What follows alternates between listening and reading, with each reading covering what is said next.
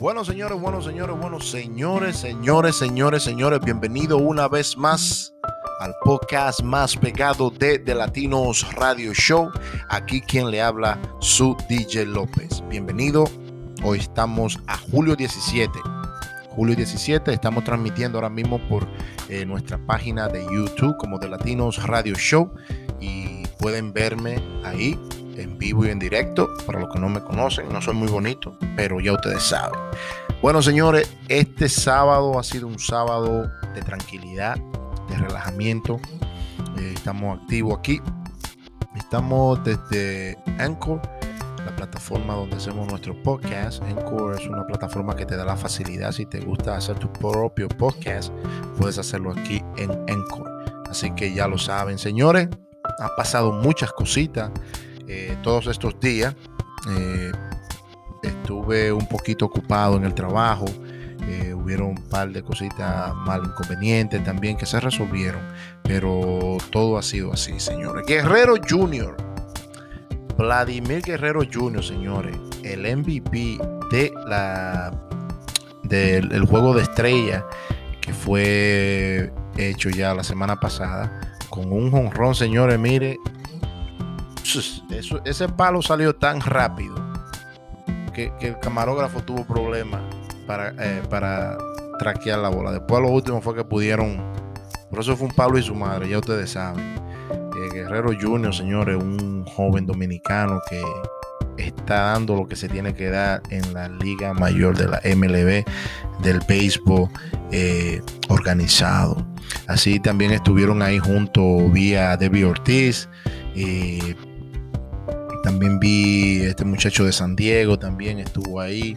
Eh, me gustó cómo hicieron este juego de estrella, porque fue un juego de estrella, eh, tanto de estrella como la de competencia en honrones, que ganó otra vez el mismo tipo que ganó eh, dos años atrás del equipo de los Mets. le dicen el oso, ¿ah? the polar bear o algo así que le dicen. Tati Junior también estuvo ahí presente, dándole acompañamiento a sus compañeros dominicanos. Eh, hubieron, esa competencia fue una competencia, estuvo Soto también, señores, que se, enfrentó al japonés eh, eh, Otanashi, se enfrentó a él el cual el chamaco como que el japonés como, como que se aprieta. No sé si ustedes se han dado cuenta, como él como que se aprieta cuando está como en presión. Porque me acuerdo yo que el último juego que jugó contra los Yankees, eh, él estuvo su primer juego contra los Yankees, fue como bateador, dio un honrón y después empezó a darle noticias que mañana él va a pichar, que, el tipo que, rompió récord que Baby Ruth eh, nadie había hecho, que lo comparan con Baby Ruth, que el chamaco, pero al otro día cuando el tipo empezó a lanzar, tuvieron que sacarlo en el primer inning y muerto la risa. Parece que los nervios le cogen, los, nervios le cogen a él con, con ¿cómo se diría? Con reírse. Entonces pasó lo mismo aquí en la competencia de jonrones cuando él estuvo con mi paisano Soto, eh, Juan Soto de los Washington, de los Nacionales, estuvo ahí y estuvo un poquito como nervioso también. Cuando empezó la primera ronda, o sea, fue buena, fue buena, no estoy diciendo que fue mala, pero como como hablaron tanto de él, le dieron tanta fama y que hizo y que no hizo y que desbarató y que no desbarató, entonces se hizo nada al principio, pero después como que quedó la competencia, no me acuerdo muy bien, no quiero hablar eh, barra basada y cositas así, pero se la pasaron bien los Tigres ahí. Entonces en el juego de estrella, eh, Vladimir Guerrero Jr. con un tablazo por entre center field y left por ahí, mamá por el left. Eso fue casi al tercer piso que la subió pelota, pero un palo, señores. El que no vio ese juego, métase a YouTube, si no yo lo voy a poner en el canal, aquí en este mismo video. Eh, recuérdense que este, este podcast es traído a ustedes por nuestra nueva página de Drum Song 4K, Drum Song 4K. Pueden buscarnos también en YouTube con esa nueva página que estaremos subiendo videos muy hermosos de, cosas ya eh, de otros lugares eh, con nuestro nuevo drone que tenemos de 4K y podemos fly away con ese, ya ustedes saben. Recuerden también que este podcast es traído a ustedes por Elvis the Master Barber. Elvis the Master Barber está ubicado allá en la Carolina del Norte en Raleigh y ustedes saben que ese chamaquito le dibuja a usted lo que usted quiera. Lo que ustedes quieran, ese muchacho le va a dibujar a ustedes. ¿Ok? También tenemos a Roro Ruder, la compañía de plomería más avanzada y mejor aquí en lo que es Upstairs Nueva York y Roro Rure está aquí. Si usted tiene problemas de, drenaje, tiene problemas con un liqueo o necesita limpieza después de un sewage backup o de agua, pueden llamar a Roro Rure. Estamos aquí en Rochester también. Eh, señores, eh, estuvimos hoy mi esposa y yo fuera de la casa y aquí está cayendo un aguacero, pero un aguacero y su madre.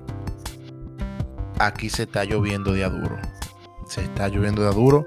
Mañana espero, dicen supuestamente que mañana va a estar soleado. Eh, no sé la temperatura, tendría que chequear aquí en el teléfono, pero dice que la temperatura estará un poquito eh, buena mañana. Tengo que hacer un par de cositas de construcciones aquí eh, para todos ustedes. estamos arreglando, organizando la cabina aquí detrás porque ya esta área aquí voy a hacer otra cosa, pero tendremos una cabina aquí detrás, por esa puerta que ustedes ven detrás de mí ahí, será una cosa ya con todas las cámaras eh, de high definition y todas las cosas así.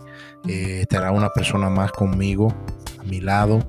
Eh, ya no estaré hablando solo. A veces tengo que traer a la patrona, pero la patrona cuando se sienta aquí conmigo habla, es a pelear que vamos. Es a pelear. Ya ustedes saben.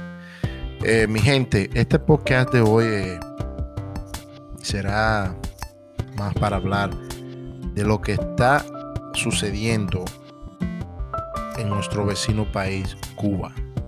Señores, Cuba ha pasado tanta hambre. Cuba, un país tan bello, un país que, tiene playas, arena, una cultura linda. Y está pasando por esto de ser liberado, señores. ¿Qué es lo que está pasando en este mundo? ¿Por qué nosotros mismos, tengo que incluirme porque soy un ser, humano también, pero por qué tenemos que, que tratar a nuestra gente de nuestra misma sangre así como están tratando a Cuba, señores? Denle en libertad a ese país. Denle en libertad es un país bonito. Las personas son bellas, buenas. Son personas cariñosas. Yo estoy loco por ir a Cuba. Estoy loco por ir a Cuba. Pero con todo esto que está pasando.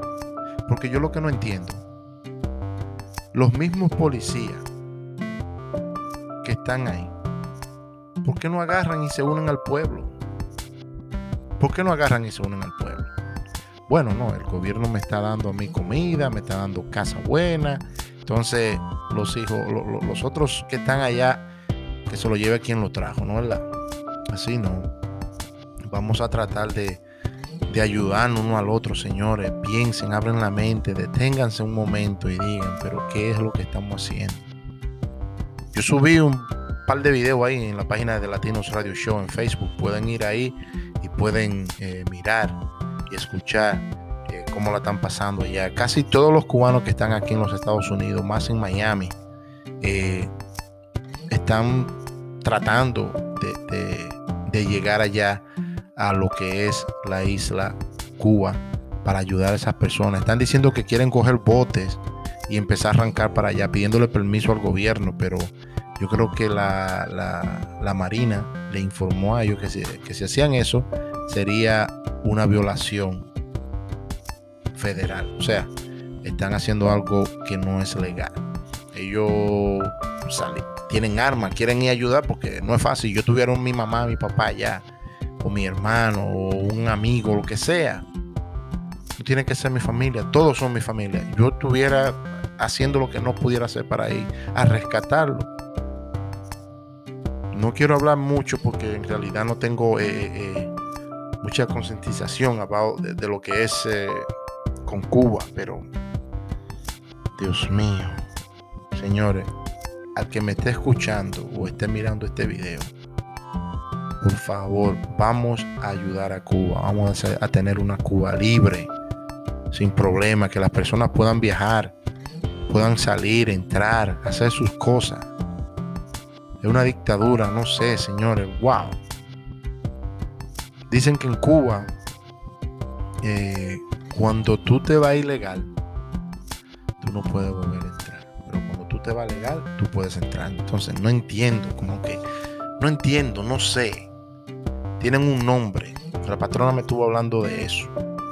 Hubo una vez, me, me, me, estuvo, me estuvo explicando la patrona que